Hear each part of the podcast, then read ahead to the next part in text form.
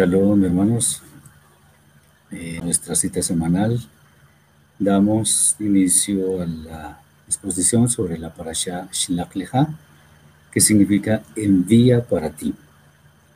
Y como siempre vamos a proceder eh, relatando el resumen de esta sección de la Torah para entender lo que el Eterno tiene para hoy, para nosotros. El Eterno le dice a Moshe que envíe hombres, uno de cada tribu, para reconocer la tierra que él da a los Bene Israel, a los hijos de Israel. Moshe los envía y les da recomendaciones sobre lo que habrían ellos de inspeccionar. Ellos subieron a la tierra, de donde cortaron un racimo de uvas, así como también granadas e higos. Estuvieron en la tierra 40 días. Al regresar, los hombres hablaron con todo el pueblo, diciendo que era una buena tierra de la que fluía leche y miel, pero que el pueblo de allí era muy fuerte. Y sus ciudades además estaban fortificadas. Caleb dice que Israel debería subir y tomar la tierra, pero diez de los hombres que fueron con él se opusieron diciendo que la tierra devoraba a sus habitantes y que los israelitas eran diminutos comparados con la gente que vivía allí, que eran gigantes. Como consecuencia del informe, el pueblo de Israel se quejó, añorando por, eso, por esa razón eh, volver a Israel, a, a Misraim, perdón, a Egipto. Y Moshe y Aarón se postraron. Y Joshua y Caleb dijeron que la tierra era buena y que el Eterno la daría a Israel, que debería tomarla porque, o sea, que Israel debería tomar la tierra porque los hombres que estaban allí no podrían contra ellos. Pero el pueblo, en respuesta a todo esto, quiso apedrearlos.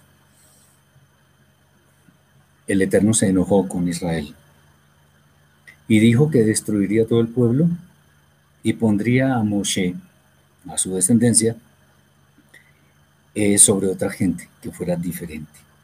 Moshe intercede para que no hubiera un castigo para el pueblo y el Eterno acepta no destruir al pueblo, pero declara que ninguno de aquellos que lo tentaron iban a entrar a la tierra prometida, sino que ellos morarían en el eh, morirían en el desierto. Yoshua y Caleb, que fueron los que dieron buen informe, sí iban a entrar. Así como también los que tenían en ese momento menos de 20 años. El pueblo iba a caminar por el desierto durante 40 años. Uno por cada día de los que estuvieron en la tierra para inspeccionarla. Los 10 hombres que hablaron mal, o sea, que dieron un mal informe, murieron por causa de una plaga. Algunos de los hijos de Israel quisieron subir a pelear contra otros, contra otros pueblos y a esto Moshe advirtió que el Eterno no estaba con ellos. Sin embargo, insistieron en ir y fueron derrotados por sus enemigos. El Eterno establece también las ofrendas que harían los Bene Israel cuando entraran a la tierra. Estas debían estar acompañadas con una décima de fa de flor de harina y también la cuarta parte de un in de vino. Estas son, la de fa y el in son medidas de, de ese tiempo. Y el extranjero que habitara con ellos debería proceder de la misma manera. Se establece una separación de la masa cuando se comience a comer el pan de la tierra. Cuando hubiera un pecado por error, por ignorancia, se debería llevar la ofrenda correspondiente según estaba establecido en la Torá, y el Eterno la aceptaría y perdonaría al pueblo.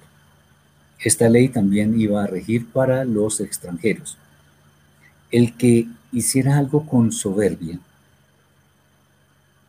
contra el Eterno debería ser cortado del pueblo.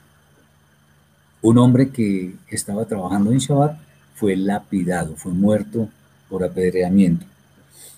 El Eterno establece, también la mitzvah de los tzitzit, de los flecos en las vestiduras, para los hijos de Israel, que tiene como función verlos para que los ojos no se corrompan yendo en pos de lo que no conviene, y los hombres se acuerden por poner por obra los mandamientos y además con esto ser santos delante del Eterno, que es algo en lo cual se insiste mm, eh, muy insistente, muy profusamente en, esta, en la Torah. Bien, vamos a ver algunos puntos que son de gran importancia para nuestra vida como siempre y esperemos que podamos sacar algún provecho de ellos. Bien, un primer, un primer punto es el tema de lo que las, falsas expectativas que trae eh, los bienes materiales.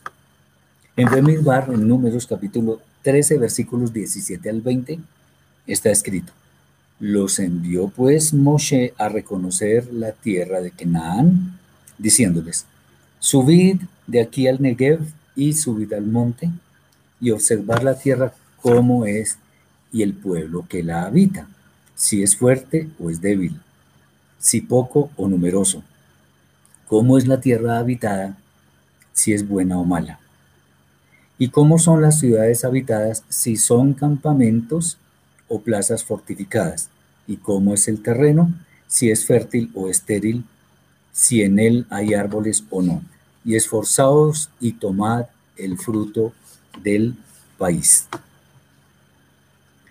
Bien, los sabios de Israel, muchos de ellos enseñan que a pesar de que la instrucción no era el propósito del Eterno, o sea, la instrucción de ir a, mirar la, la tierra, Moshe recurre a una serie de indicaciones a sabiendas de que la tierra era buena, porque el Eterno lo prometió. Obviamente, las promesas del Eterno siempre se cumplen y Él no miente. Y esto para que al confirmar lo anteriormente dicho, el pueblo encontrara motivos para regocijarse. No obstante, este pasaje nos revela ciertas cosas que en realidad no respaldan esa afirmación. Y son los siguientes. O sea, la afirmación de que de que Moshe quería dar unas indicaciones para confirmar lo que el Eterno había dicho. Entonces, ¿cuáles son estas, estas, estas cosas que no respaldan mucho esta, esta afirmación? Eh, algunos dicen que aparentemente los 10 hombres que tuvieron, o mejor, que dieron el informe negativo, ya habían premeditado el tema, o sea, la acción de no hablar bien, de manera que igual la, la, acción de Moshe no iba a tener ningún efecto. Algunos opinan, porque esto no está escrito en la Torah, que lo que pasa es que ellos tenían unos altos cargos y temían ser removidos de su cargo si daban un mal informe, o un buen informe, perdón. Eh, esos motivos fueron egoístas y solamente pensaban en un honor meramente particular. Bien. Otro punto es que el Eterno, a pesar de todo, dice que se enviaran hombres para reconocer la tierra, pero no para hacer todo lo que Moshe recomendó. Bien, eh, dice, eh, Moshe realmente, ¿qué sugirió al pueblo? Que, miraran la tierra en cuanto a lo que había allí de fortaleza, del número de habitantes, de si la tierra era buena o mala. Aquí hay un problema y es que si el Eterno ya había dicho que era buena, Moshe ni siquiera podía dudar de eso. Es más, habiendo hecho el Eterno las promesas y habiendo dicho eso, es, es como, como ir en contra de lo que el Eterno ha establecido. Bueno, bien. Eh, otra es que todas las acciones que vemos en el pasaje están desestimando lo que de una lo que de una forma u otra el Eterno siempre insistió. Es obvio que el Eterno de ninguna manera requería ir a inspeccionar la tierra. Si el Eterno dijo algo, simplemente obedezcámoslo, entendamos que es así y Él va a hacer todo lo necesario para defendernos, para que estemos protegidos. Finalmente, en ningún momento eh, el pueblo siquiera sugirió consultar al Eterno, sino que más bien eh, ellos se basarían en el informe que dieran los enviados a la tierra. Bueno, es importante mencionar que cuando nosotros queremos autojustificarnos, muy fácilmente encontramos excusas para ir en contravía de las soluciones. O sea, en lugar de ver soluciones, vemos problemas, vemos excusas. Y más si lo que nos mueve es la búsqueda de reconocimiento por parte de las demás personas. Aquí hay que tener un especial cuidado porque al Eterno no le importa absolutamente nada el reconocimiento que nosotros tengamos de hombres. Eso a nosotros no nos sirve de nada. Para lo único bueno es de pronto para que si alguien sabe que una persona enseña, que una persona ayuda, para eso nada más está bien. Y no porque la persona lo busque, sino porque el Eterno lo permite.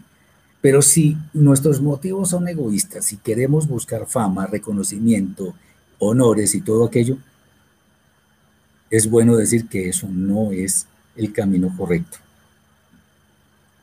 Esto obviamente es producto de nuestra mala inclinación, de nuestro Yetzer ¿Por qué? Porque el Yetzer es la, la peor forma de oposición que nosotros tenemos. El Yetzer muchas veces lo podemos asociar directamente con el ego. Ese deseo de ser el primero, de ser el más reconocido, de ser el más aplaudido, de ser el centro, esa egolatría es la fuerza más grande de nuestra mala inclinación. Mala cosa porque aquí no funcionó. Eso es muy, eh, digamos, es muy posible que el tema de dar un mal informe eh, estuviera motivado por eso, por engrandecer el ego. Obviamente, en su fuero interno, en su alma, sin duda muchos de ellos sabían que la tierra era buena, pero no querían eh, caer, digamos, caer, digo entre comillas, en lo que les iba a dar ah, poco respaldo delante del pueblo. Es muy frecuente que hoy en día nos encontremos con este tipo de actitudes. Eh, lamentablemente, este, este tipo de actitudes reflejan, sin lugar a dudas, una falta de autoestima, una autoestima baja. Porque cuando una persona necesita reconocimientos, entonces muchas veces acude a ciertas acciones para compensar esa falta de reconocimiento, lo cual en, últimas no necesita. El único reconocimiento que nosotros necesitamos es el del Eterno. no necesitamos ningún otro reconocimiento. Como decimos, partes también, es mejor manejar lo que llamamos un bajo perfil. Eso es lo que es necesario. De otra manera, no, no vale la pena eh, preocuparnos por nuestra eh, fama, nuestro reconocimiento, etc. Muy bien. Quisiera saber en este momento cómo está la transmisión. A veces hay algunos saltos, algunas cosas. Me gustaría que me, me comentaran.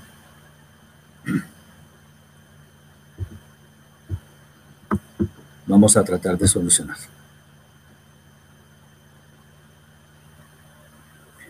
Bien.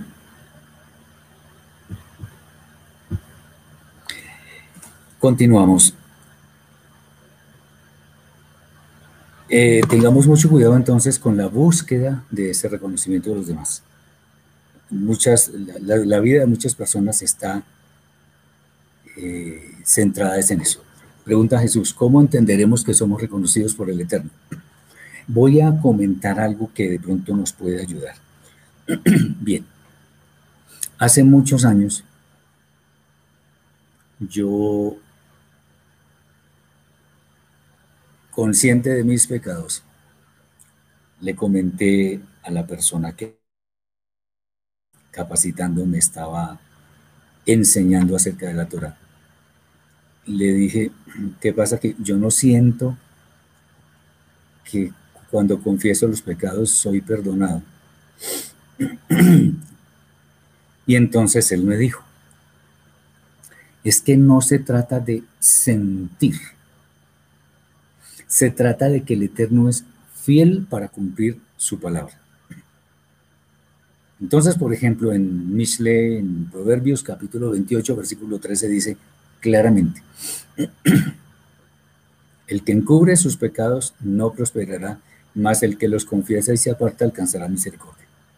Si el Eterno dice eso es porque es así, independientemente de lo que yo sienta. Pasando a la pregunta de mi hermano, ¿cómo somos reconocidos por el Eterno? Pues precisamente, somos reconocidos por Él cuando le obedecemos de corazón.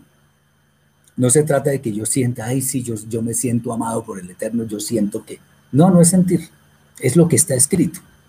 Confiamos en la palabra de Él porque Él no miente. Y si Él dice que seamos santos para Él porque Él es santo. Él nos dará prosperidad, que no nos enviará enfermedades. Eso va a ser así. Hoy, por ejemplo, vale la pena decirlo, aquí en, este, aquí en nuestro país hay un, hay un tema de del, día sin IVA, que no se cobra el impuesto al valor agregado. Y salió muchísima gente casi como loca a comprar cosas. Estando en el pico más grande aquí de la pandemia. ¿Y ahí cuál es el problema? Estamos desobedeciendo en una forma voluntaria. No nos podemos quejar si después nos afecta esa pandemia. ¿Por qué estoy diciendo esto? Porque el Eterno, un, texto que yo he insistido mucho últimamente, el que encontramos en el libro de Revelaciones, capítulo 3, versículo 10, dice, por cuanto has guardado la palabra de mi paciencia, yo también te guardaré de la hora de la prueba que ha de venir sobre el mundo entero para probar a los moradores de la tierra. Si nosotros tenemos paciencia, si nosotros somos diligentes, si nosotros obedecemos al Eterno, él nos va a guardar. No es que yo sienta, sí, yo, yo tengo algo por dentro y que sé que... No, no, no, no es eso. El Eterno lo dijo y punto. Nos tenemos que acostumbrar que aquí el tema de las emociones no es el que nos sirve para darnos cuenta si somos gratos ante el Eterno o no. No. Es el Eterno el que habló y él dice si efectivamente eh, estamos haciendo bien o no. ¿Cómo sé si estoy haciendo bien? Yo miro la Torah. Allí dice si efectivamente estoy obedeciendo adecuadamente o no. Muy bien. Eh, entonces, esto, siguiendo con el tema de que buscando nuestra aceptación, etcétera, esto es un desconocimiento voluntario incluso de los atributos del Eterno, puesto que su amor, no, digamos incondicional porque hay que cumplir con sus mandamientos, pero su gran amor es muy, es, digamos, es necesario y más que suficiente para entender que en realidad nosotros deberíamos tener una altísima autoestima. ¿Qué preferimos?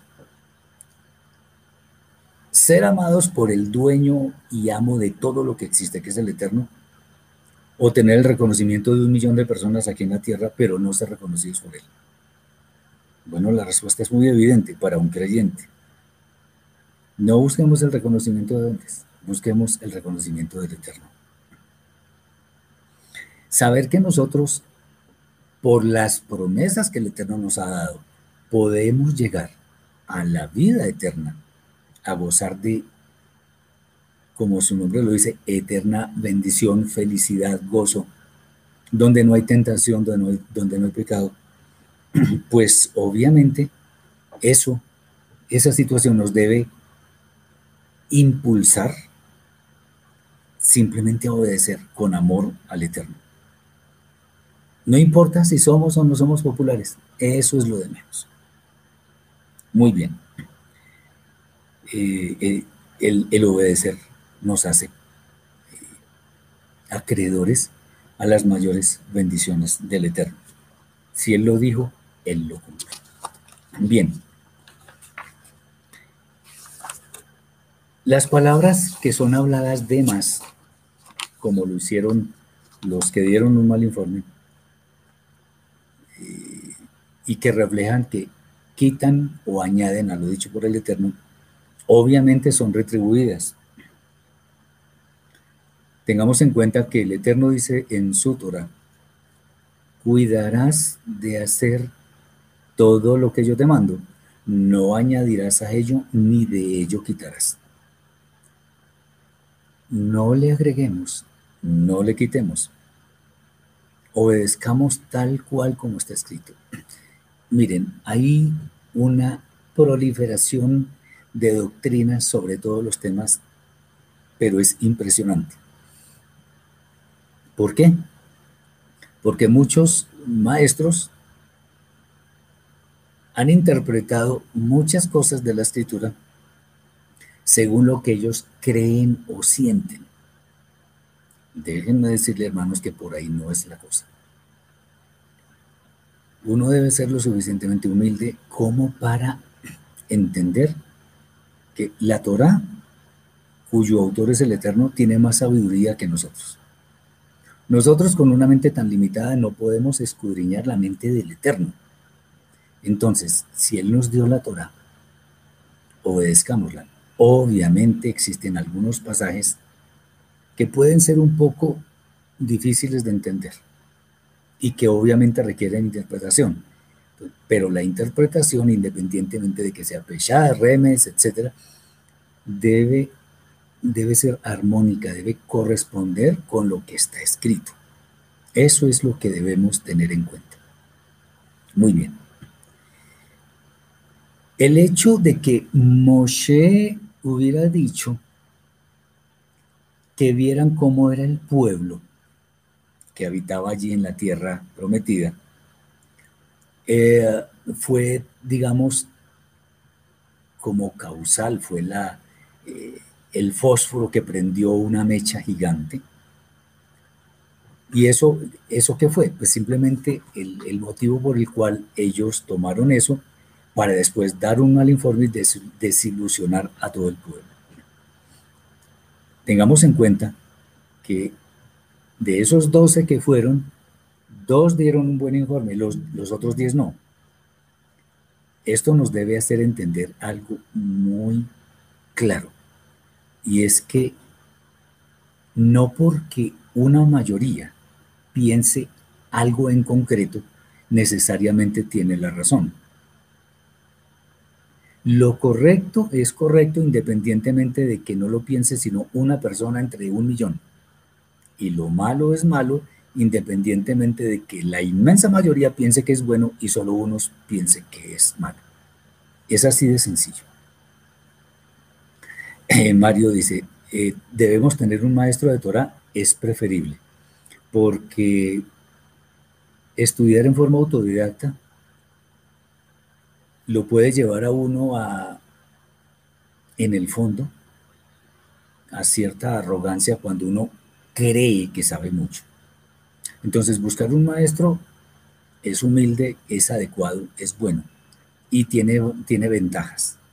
El maestro, si es consciente, si está apegado a la Torah, no nos va a dejar que hagamos lo que queramos, no. Es bueno que Él nos esté eh, guiando, a veces reprendiendo, ¿por qué no? Eso por un lado. Lo otro es que si queremos un maestro de Torah, le estamos dando, o le estamos dando no, pero se consideraría que se le está dando el permiso de meterse en nuestra vida. Pero meterse en nuestra vida no es averiguar el chisme de qué pasó hoy, no, sino más bien para que al saber cómo nos estamos comportando en nuestro día a día, qué problemas tenemos o qué cosas buenas tenemos, él pueda saber cómo guiar hacia dónde vamos. Porque un maestro de Torah no solamente es enseñar unos textos y unas interpretaciones y ya. Es mucho más que eso. Es una persona que es un guía. Es un guía. Y eso lo deberíamos tener todos. Entonces, vale la pena. Y sobre todo para no interpretar como se nos antoje, sino más bien teniendo en cuenta lo que está escrito. Espero que esto sea claro. Bien. Eh, entonces, volvemos la mayoría no necesariamente tiene la razón. Como ese dicho popular que hay por ahí, dicen, la voz del pueblo es la voz de Dios. No, señor. No, no es así. Porque la voz del pueblo hoy en día dice que está bien eh, ser homosexual, que ser lesbiana, que no sé. Eso es lo que dice la gran mayoría, que hay que respetar el libre desarrollo de la personalidad. No, pues que la Torah dice otra cosa. Los creó macho y hembra. Punto. Eh, ni siquiera voy a hablar de otras taras que existen por ahí que son terribles. No, no, no, no, no. El mal prolifera en el mundo y la gente cree que está bien. Y hay una gran advertencia para el que a lo bueno lo llama malo y a lo malo lo llama bueno. Tengamos mucho cuidado con esto, muchísimo. Bien. Ah, es muy importante de hecho, es pertinente la pregunta que hace Mario. Es muy importante saber a quién seguimos. Muchos movimientos religiosos de hoy en día basan su, entre comillas, éxito, su fortaleza, su, en fin, lo, lo que ustedes quieran, en el tema del número de personas que siguen ese movimiento. Pero eso no significa que las enseñanzas de los grandes movimientos que tienen miles, miles de seguidores, pues tienen la verdad. Y uno escucha de maestros que siguen hablando de la Trinidad, siguen hablando de la divinidad de Yeshua, siguen hablando de una cantidad de cosas que son contrarias a la Torah. Entonces, no por ser mayoría tenemos la razón. Quizá tenemos más fuerza, quizá tenemos, no sé, inclusive hasta más capacidad de convencimiento quizás, porque fijémonos que los, los 10 hombres que dieron el mal informe hablaron de tal forma que todo el pueblo se entristeció y quiso incluso apedrear a Yoshua y Caleb. Fíjense lo peligroso que es eso. Obviamente eso va a tener su retribución, porque eso no se queda así. Bien. Entonces, hay que saber a quién seguimos, hay que saber a quién tenemos como maestro, hay que saber en dónde nos reunimos, hay que todo eso. En nuestra vida es más que conveniente aplicar lo que aprendemos de la Torá, de pasajes como este. La confianza del común del pueblo de Israel en aquel momento, en ese momento, se sostenía en términos de los descubrimientos materiales y sobre todo del testimonio que estaban dando la mayoría. Y el Eterno había prometido otra cosa. Aquí estamos viendo un error mayúsculo, porque estamos aferrándonos,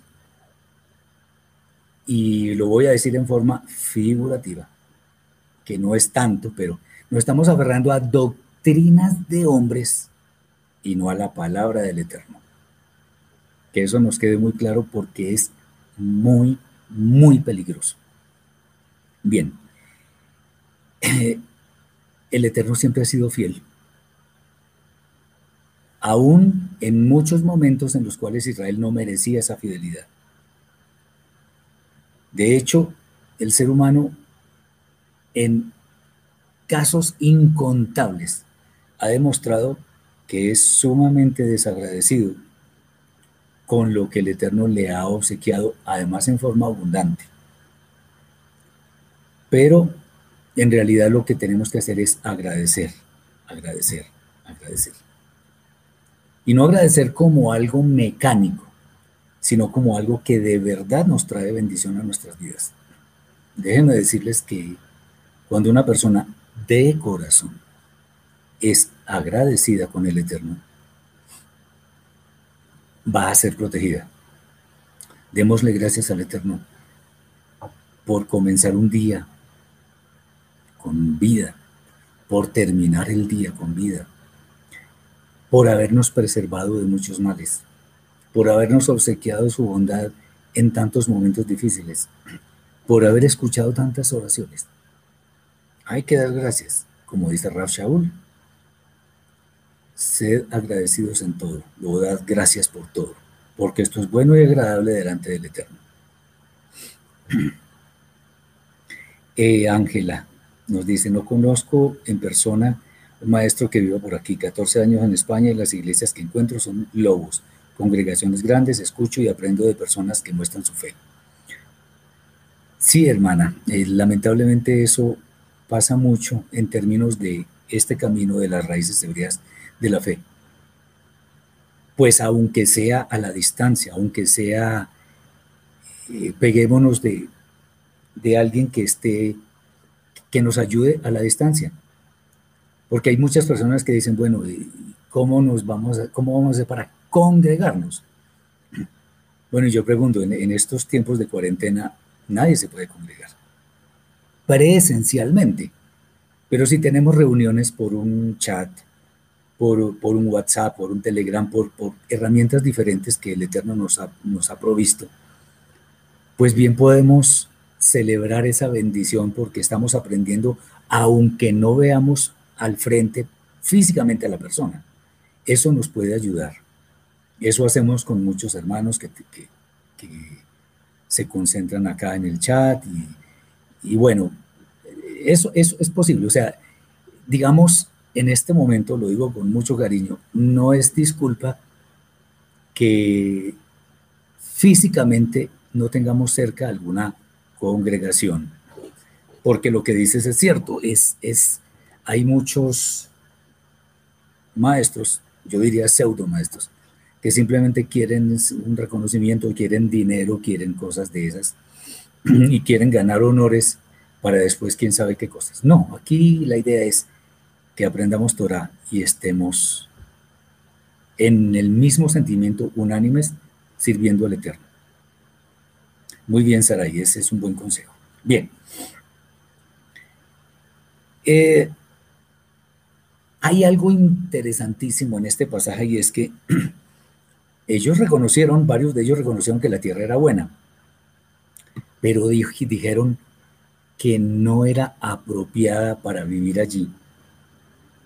Otra vez se dieron, digamos, se centraron en lo material, en apariencias y no en las promesas del Eterno. Aquí es bueno decir, como siempre, como muchas veces lo decimos, las apariencias engañan porque el Eterno nunca hace una promesa eh, en vano. Él da la seguridad de que podemos obtener lo que Él nos ha prometido siempre y cuando le obedezcamos, por supuesto.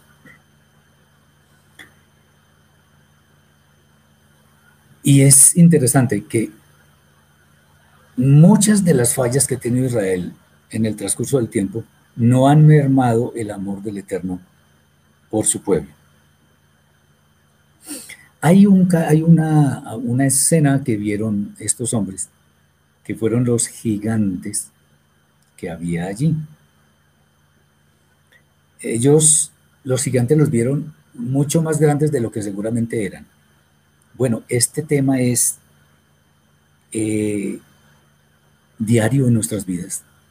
Un problema muchas veces lo vemos como algo insoluble, algo que no podemos eh, solucionar. Pero recordemos que el Eterno no nos da pruebas mayores de las que podemos soportar. Entendamos algo. Caleb, cuando dio el informe, y creo que de allí viene la expresión que voy a comentar, cuando dio el informe dijo, habló de los, los demás hablaban de los gigantes y él dijo, palabras más, palabras menos, dijo, esa gente para nosotros es pan comido. Pues dice, nos los comeremos como pan, es lo mismo. Los gigantes eran pan comido. ¿Por qué? porque el Eterno lo prometió. Recordemos a David cuando peleó contra Goliat. Goliat venía encumbrado por su fortaleza, su tamaño y que en realidad pues producía temor verlo, eso es normal. Pero David le dijo, yo vengo en el nombre del Eterno de los ejércitos. Y hoy me lo hoy me va a entregar tu cuerpo en mi mano. Y Goliat se enojó y bueno, dijo cualquier cantidad de cosas. Y David alistó su onda, le pegó una pedrada en la cabeza, lo tumbó y lo mató después. ¿Por qué? Porque David tenía la confianza de que el Eterno lo estaba acompañando. Estos hombres vieron lo pasajero, vieron apariencias, vieron, mejor dicho, formularon una serie de excusas para no entrar, cuando el Eterno ya había dicho que iba a entregar la tierra. Mucho cuidado con esto. Nosotros tenemos problemas, muchos problemas, y muchas veces creemos que eso ya no tiene solución. No, sí tienen solución. De hecho, cuando nosotros empezamos a buscar la solución, esa solución ya está en camino. En cambio, cuando nos cruzamos de brazos y empezamos a, como decimos popularmente, a llorar sobre la leche derramada, pues no, no vamos a encontrar soluciones porque no las estamos buscando. El Eterno nos dio inteligencia, nos dio capacidad de razonamiento, nos dio capacidad para discernir, nos dio... Entonces, aprovechémosla. De hecho, grandes proyectos de construcción, grandes proyectos de emprendimiento, el que sea, se dan en la medida en que dediquemos mucho tiempo a pensar, a idear la forma de solucionar las cosas. Y después empezamos a actuar. Aquí es, es parecido. Jesús dice que si debemos esperar retribución cuando estamos haciendo las cosas bien en contexto de la Torah, ¿es bueno o malo? Nunca esperemos nada. No porque el Eterno no cumpla, sino porque, a ver, aprendamos algo. Voy a poner un ejemplo y es, un favor no es un favor si se hace por una recompensa. O sea, si yo hago un favor esperando que me den algo, no estoy haciendo un favor. Obedezcamos al Eterno por amor a Él. Él se encargará de retribuirnos, de protegernos, de guardarnos, de qué sé yo. Bien, ese es el tema. El tema es que debemos confiar en Él. No esperemos. Él sabrá en qué momento darnos de, su bondad. Él, nos, él nos, nos, nos, nos permite encontrar aquello que necesitamos, pero cuando Él lo estime conveniente. ¿Ok? Esa es la idea. Bien. Muy bien lo que dice Ángela, que todo está bajo el control del Eterno. A Él no se le escapa nada. Así es. De acuerdo. Él no tiene limitaciones, para Él no hay nada difícil, entonces entendamos que lo que Él ha prometido, finalmente Él lo va a conceder. Bien, eh, hay un, yo siempre he dicho con respecto a situaciones como esta, que no hay ciego, no hay peor ciego que el que no quiere ver. Bueno, efectivamente, si nosotros no cerramos, pues obviamente no vamos a ver. Si nosotros queremos ser ciegos voluntariamente, no vamos a ver nada. Entonces, no hagamos ese papelón delante del Eterno. Y lo que sí fue el colmo fue el que quisieran apedrear a los que dieron buen testimonio. Esto ya es el colmo. Entonces, muestra que hay una, una ceguera voluntaria que de ninguna manera es lo que el Eterno quiere. Entonces, ah, nosotros estamos llamados a seguir la verdad. Que el Eterno nos ayude a esto. Que nosotros tengamos en un lugar especial las promesas del Eterno, su Torah, sus mandamientos. No importa lo que nos cueste. Siempre, además, Yeshua, entre otras cosas, nos dijo que iba a haber una gran recompensa, especialmente por seguirlo a Él. Bueno, es lo mismo que seguir al Eterno. No porque sean el mismo, sino porque Yeshua es la representación del Eterno. Que primero el Eterno esté en nuestras vidas. Primero, lo primero.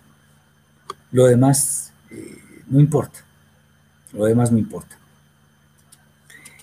Bien, ah, voy a referirme a un par de temas más uno que tiene que ver con, esto que estamos hablando y otro con el mandamiento de los tzitzit, que es muy importante.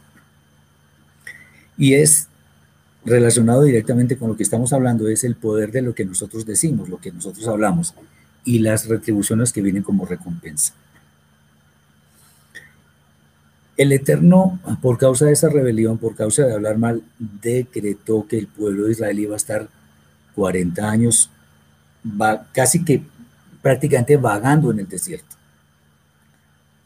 Y esto corresponde a un, un año por cada día que estuvieron los espías en la tierra prometida. Eh, hay algo que se puede ocurrir, que lo hemos mencionado varias veces, es que nos parece a veces que hay castigos que son muy duros, muy severos, muy fuertes. Y efectivamente puede que lo sean. Sin embargo, al entender que la justicia del Eterno es perfecta, no podemos decir, uy, pero es que eso le tocó muy duro, o qué, qué castigo tan, tan difícil, tan... No. Como el Eterno es justo, más que cualquier ser humano, más que cualquier hombre que haya existido en la tierra. Tenemos que tener en cuenta que los castigos o las retribuciones que vienen por causa de nuestras acciones son justos. Entonces, ay, pero si solamente estuvieron 40 días y ahora son 40 años en el desierto, pues sí, eso es lo justo, porque el Eterno lo decretó. Entonces no debemos buscar porque nos parece eh, muy, muy exagerado quizás el castigo. No. Más bien debemos ver por qué el castigo fue así y no de otra, de, otra manera. Bien. Acordémonos que la Torah nos da varios ejemplos referente a nuestras palabras mal utilizadas. Por ejemplo, Jacob, el patriarca, el que después se llamó Israel, el Eterno le cambió su nombre. Cuando supo que Joseph, su hijo, estaba en Egipto y que era el segundo al mando y todo aquello, entonces bajó a Egipto con todos sus hijos, etc. Pero hubo un momento en que el faraón le preguntó cómo había sido su vida a Jacob, cómo le ha ido, mejor dicho. Y entonces Jacob dijo, mis años han sido pocos y malos. Increíble. Jacob vivió 147 años. 147. Dicen algunos sabios que el Eterno optó por quitarle un número de años, 33 para ser, para ser exactos. Resulta que el, patriarca, que más vivió fue Isaac, que vivió 180 años.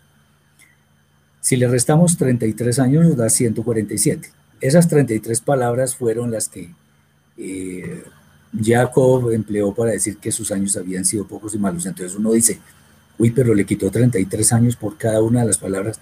Sí, porque en un sadik es mucho más grave, más protuberante la falta. Y aquí, por cada día que estuvieron allá, de los cuales dieron mal informe, entonces iban a estar, eh, iban a estar errando en el desierto un año por cada una de esas palabras mal dichas. Bien, eso tenemos que tenerlo en cuenta.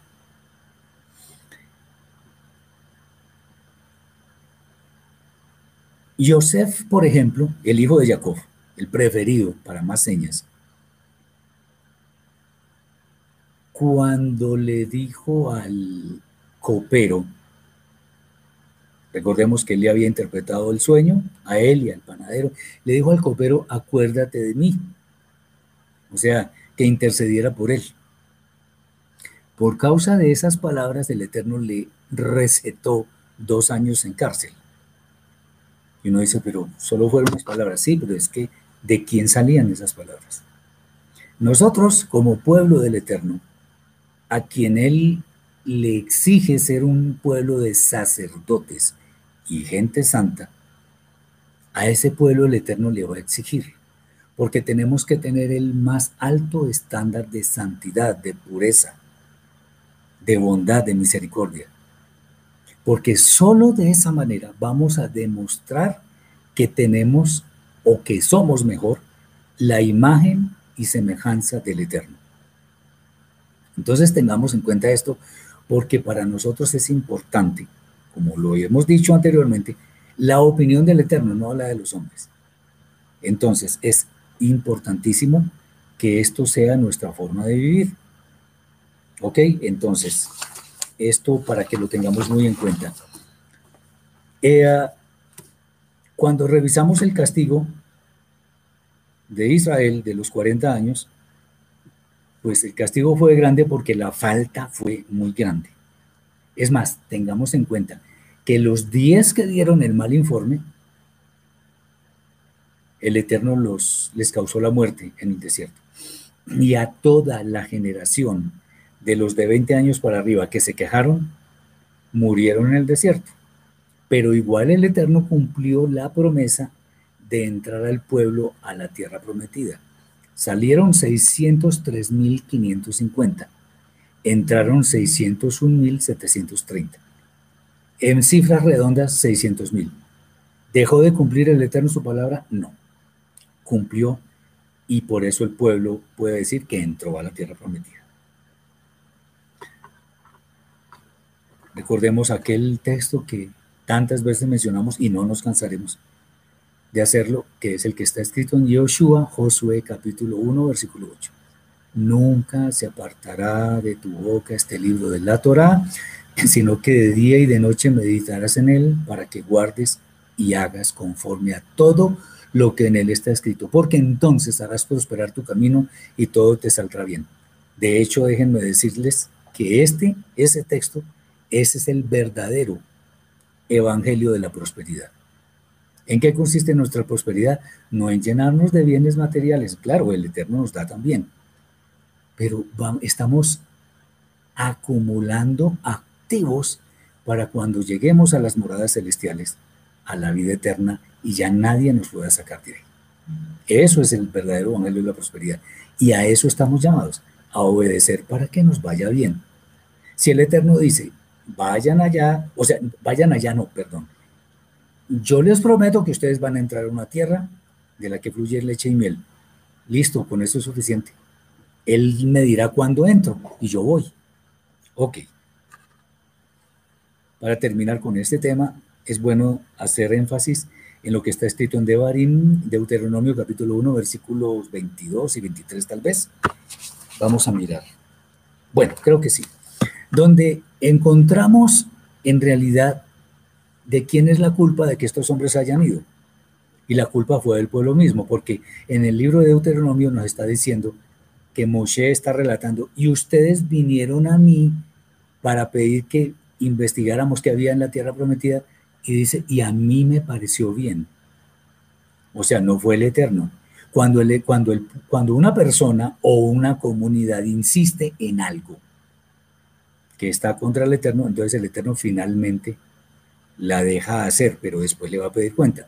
Eso sucedió, por ejemplo, con eh, lo que está escrito en el libro de Osea, Oseas, capítulo 4, versículo 17, donde dice, Efraín es dado a los ídolos, déjalo. O sea, ok, háganlo, hagan lo que ustedes quieran, pero después les voy a pedir cuenta. Tengamos esto en nuestra vida, guardémoslo como un tesoro, porque tengamos en cuenta que el Eterno toma muy en serio lo que nosotros pedimos, lo que nosotros hacemos y lo que nosotros decimos. Bien. Quiero referirme eh, a este mandamiento de los flecos, de los tzitzit, dado que a veces hay preguntas sobre este tema y es bueno que lo aclaremos. Dice Ángela, es cierto que los libros de reyes, crónicas, jueces y son los hechos narrados de la perspectiva del pueblo, el eterno y los sacerdotes respectivamente. Esos libros son divinamente inspirados, los escribieron los profetas, los escribieron eh, personas como por ejemplo Esra, o sea, Esdras, son personas que estaban en armonía con los mandatos del Eterno. Y cuando uno mira el contenido de todos esos libros, uno ve que efectivamente corresponden con lo que el Eterno ha ordenado. O sea, conservan armonía, conservan consistencia con lo que está escrito en la Torah, eh, porque expresan de una u otra forma la voluntad del Eterno. Eh, y esos libros, uno puede ver que no describen héroes, muestran a las personas tal como son. Me voy a referir a un ejemplo muy específico, el profeta Elías. Ese hombre tan celoso de la Torah, tan celoso por su fe, tan celoso porque los reyes de Israel estuvieran siguiendo lo, lo que el Eterno había determinado. Y tuvo miedo de Jezabel, se fue a esconder muerto de miedo, sabiendo que era profeta del Eterno. ¿Qué significa? Era un hombre con emociones, era un hombre con debilidades, era un, un hombre, al fin y al cabo. La escritura nos narra acerca de hombres y mujeres de carne y hueso. No nos está hablando ni de Robocop, ni de los Transformers, ni de nada, ni por allá de Superman. No, personas de carne y hueso con cualidades y defectos. La Torá, los profetas, los escritos y la vida Hasha no nos, no nos relatan acerca de héroes, no hablan de personas comunes y corrientes. Entonces, todo eso efectivamente sí corresponde a lo que el Eterno quería que conociéramos. Si uno va, por ejemplo, a ver la profecía que está en Isaías capítulo 53, se dará cuenta que eso correspondió línea por línea a lo que sufrió Yeshua en el madero. Entonces sí podemos eh, afirmar que todo eso corresponde a lo que el Eterno permitió que sus hombres, inspirados divinamente, escribieran para que todos los demás pudiéramos acceder a sus escritos. Bien, entonces vamos a hablar ahora sí del mandamiento de los tzitzit. Eh, dice en Bemidbar, números capítulo 15, versículos 37 al 41. Y el Eterno habló a Moshe diciendo, habla a los Bene Israel y diles que se hagan franjas en los bordes de los vestidos por sus generaciones. Y pongan en cada franja de los bordes un cordón de azul y os servirá de franja para que cuando lo veáis os acordéis de todos los mandamientos del Eterno para ponerlos por obra y no miréis en pos de vuestro corazón y de vuestros ojos, en pos de los cuales os prostituyáis, para que os acordéis y hagáis todos mis mandamientos y seáis santos a vuestro Elohim. Yo soy el eterno vuestro Elohim, que os saqué de la tierra de Misraim, de Egipto, para ser vuestro Elohim. Yo soy el eterno vuestro Elohim. Muy bien. Esta misma no tiene que ver ni con el templo, ni con los sacerdotes, ni con nada en especial. Es un, el cumplimiento es literal. Ahora, ¿cuándo se debe poner sit Cuando, hay, cuando es una prenda que tiene cuatro esquinas, porque eso es lo que básicamente da a entender el pasaje. Pero hay que ver algunos, algunos eh, aspectos que debemos tener en cuenta sobre esta mitzvah. Lo primero es que es para los hombres, no para las mujeres. Eso eh, se desprende de los Bene Israel. Cuando hay un censo de los Bene Israel se cuenta a los hombres.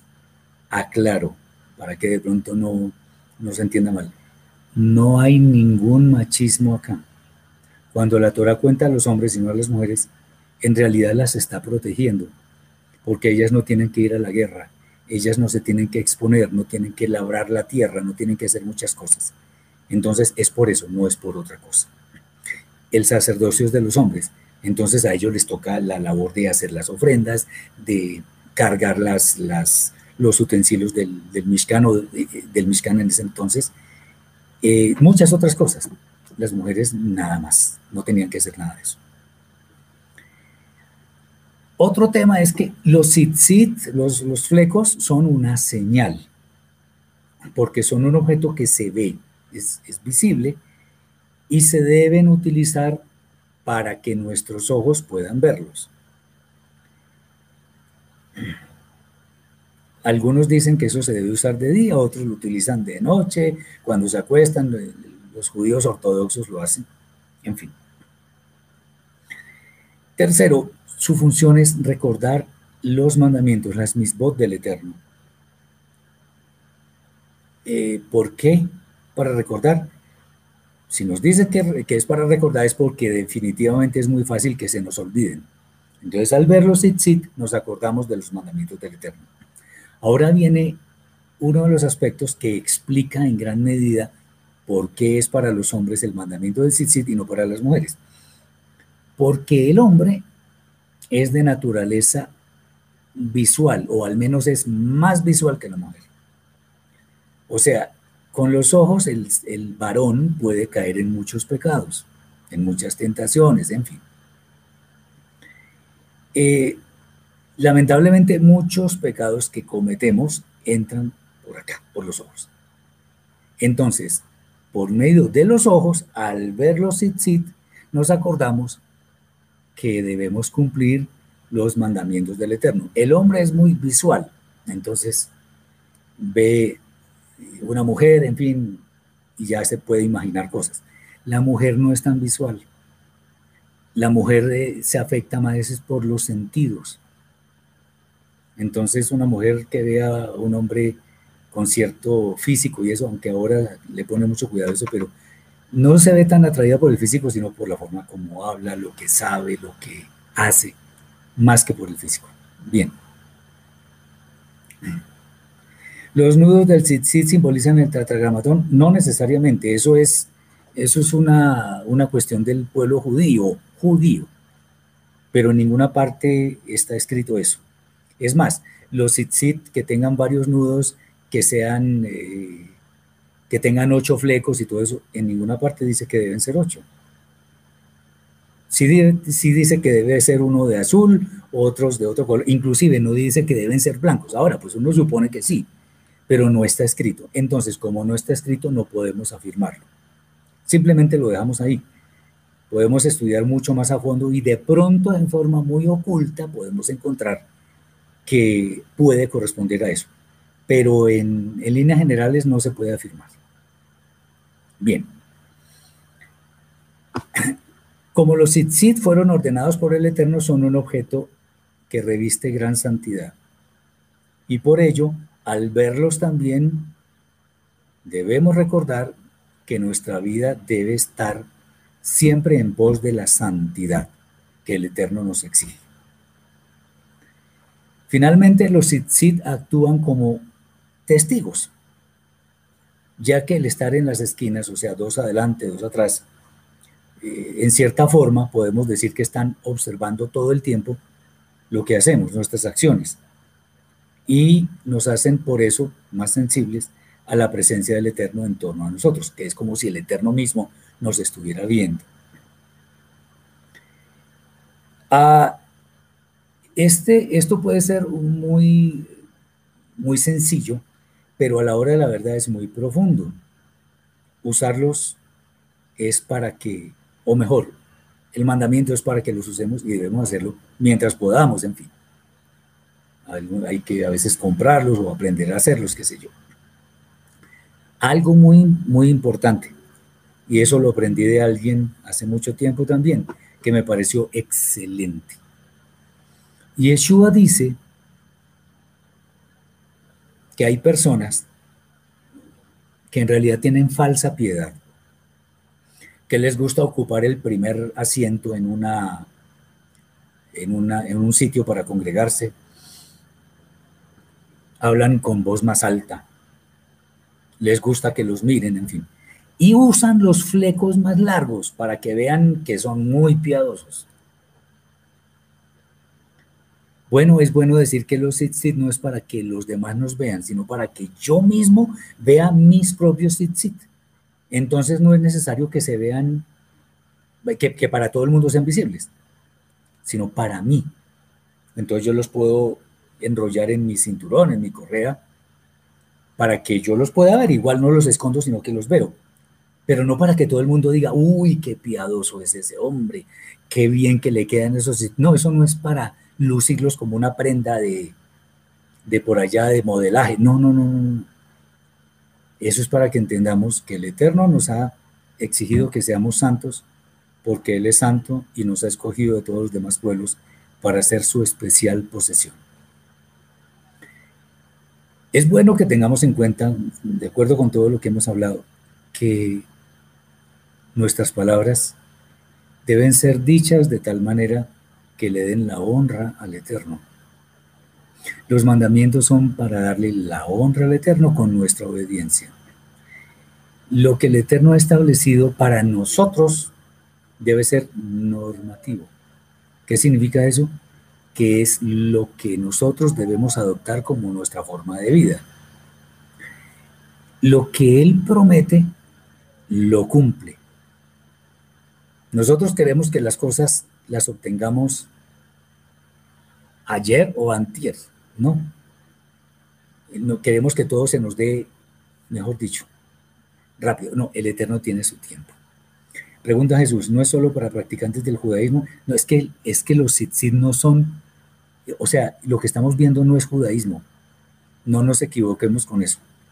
Nosotros no estamos enseñando judaísmo, no estamos enseñando religiones estamos enseñando Torah.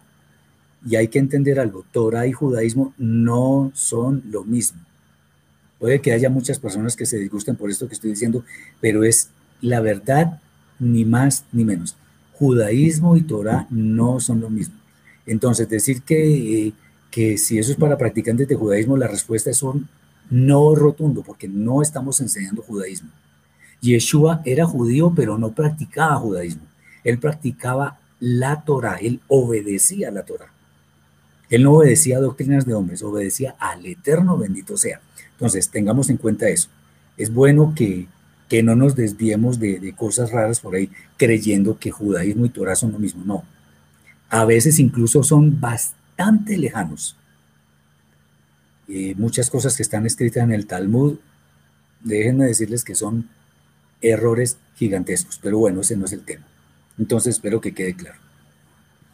Entonces estábamos diciendo que todo lo que digamos, honrémoslo cumpliéndolo, pero tratemos de hablar lo que es santo, lo que es verdadero, lo que edifica, lo que es para bien de los demás. Echemos a un lado los deseos de figurar, de ser famosos, de que tengamos el reconocimiento. No. El reconocimiento para el Eterno, bendito sea. La alabanza para Él. Entonces, tengamos en cuenta que todo eso es, esto que estamos viendo es para que nos vaya bien. Cuando el Eterno establece algo es para que nos vaya bien. Entonces, es bueno que no nos separemos de la Torah. Como alguien preguntaba, no sé si era Jesús mismo, ay, no me acuerdo en este momento, perdón. Busquemos un maestro que nos ayude. Busquemos personas que quieran estudiar, aprender Torah. Busquemos personas que quieran servir al Eterno y por lo tanto al prójimo. Eso es lo que debemos buscar. Y tengamos en cuenta que ningún mandamiento que el Eterno nos está eh, ordenando es caprichoso. Ningún mandamiento es porque se le ocurrió de un momento a otro. No, todo tiene sentido. Entonces, espero que esto que hemos visto, podemos haber hablado mucho más, sea de bendición para sus vidas. Que el Eterno guarde también sus vidas de, caer en aquello que no es. Y esperemos encontrarnos, el Eterno lo permite, mañana en la tercera sesión sobre el libro de revelaciones que espero que sea de bendición también para todos. Les deseo un Shabbat muy feliz y espero que mañana nos veamos. Shabbat Shalom y bendiciones para todos.